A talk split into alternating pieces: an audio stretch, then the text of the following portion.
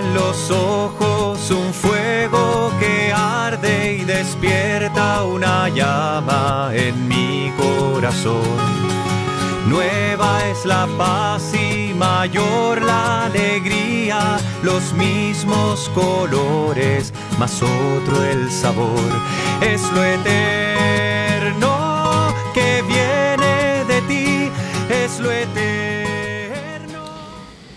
La fe en la resurrección de Jesús es un nuevo comienzo.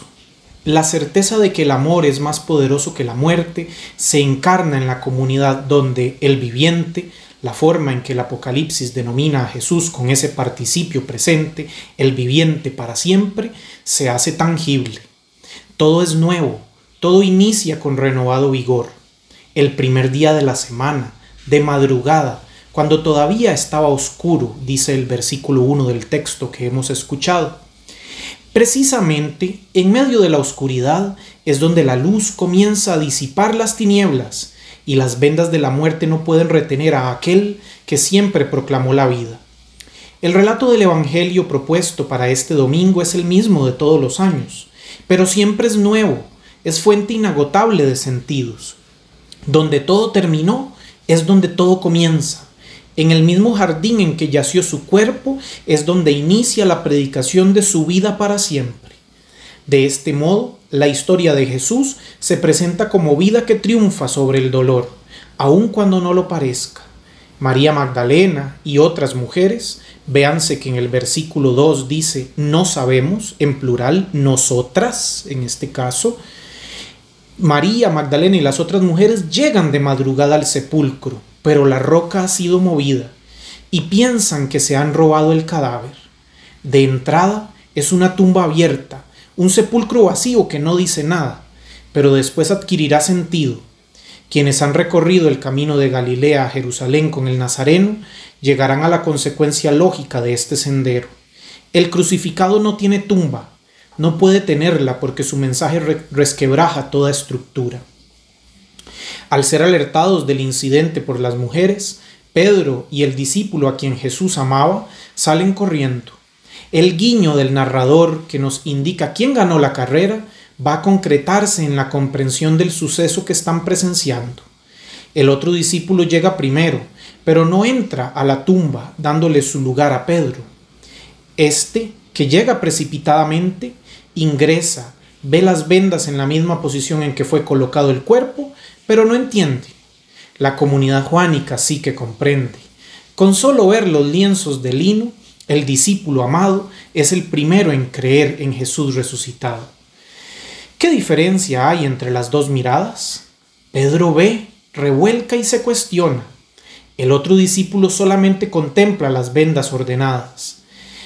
En palabras de Jan Sumstein, mientras que este signo deja mudo a Pedro, su ver permanece estéril, el discípulo amado da testimonio de otra forma de ver, el ver de la fe. Es el ver creyente que las primeras comunidades cristianas encontraron al leer con otros ojos las escrituras. No fueron las apariciones, que no han tenido lugar en el relato, las que les llevaron a la convicción de que Jesús estaba vivo, sino la constatación de que nunca les había dejado, que estaba presente en medio de ellos y ellas, que seguía hablando cada vez que se reunían en su nombre. En esto consiste el ver sin creer de una fe madura, Resucitar es más que creer en un muerto que sale de su tumba. La fe no depende de milagros extraordinarios, sino que nace de la sencillez de lo ordinario. El crucificado es, ya desde la cruz, el viviente para siempre, porque ha consumado su vida en función de los y las demás. Este proyecto inclusivo se actualiza cada vez que los cristianos y cristianas lo encarnan en sus realidades. La metáfora de la resurrección de este modo se traduce en una lucha constante por los más vulnerables. Cada vez que transformamos los episodios de muerte e injusticia en escenarios de vida y plenitud, le estamos proclamando resucitado. Resucitar es dejar a Jesús ser Él mismo en nosotros y nosotras, siendo subversivos en la ternura, siendo revolucionarios en la misericordia, sabiendo que Dios está más allá de cualquier estructura o iglesia para encontrarlo en el templo de la vida, tal como lo cantara Pedro Casaldáliga en una de sus poesías. ¿Cómo dejarte ser solo tú mismo, sin reducirte, sin manipularte? ¿Cómo creyendo en ti no proclamarte igual, mayor, mejor que el cristianismo? Encontrar al resucitado en nuestras limitaciones es más maravilloso y sobrenatural de lo que creemos, pero todo esto es un camino de búsqueda.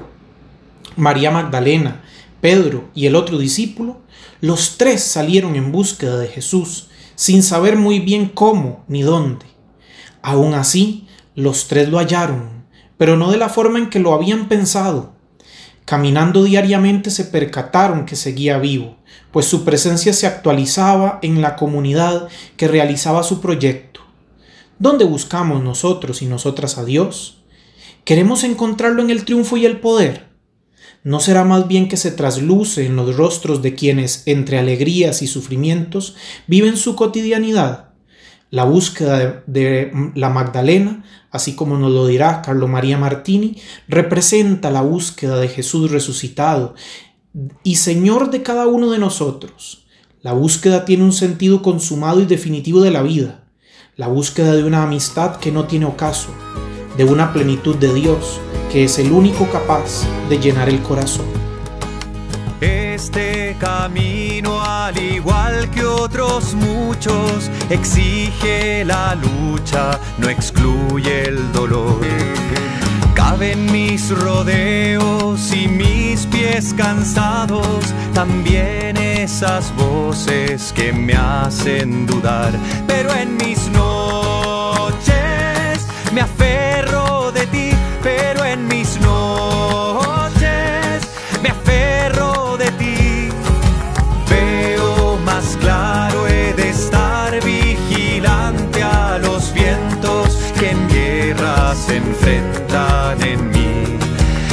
luces señal.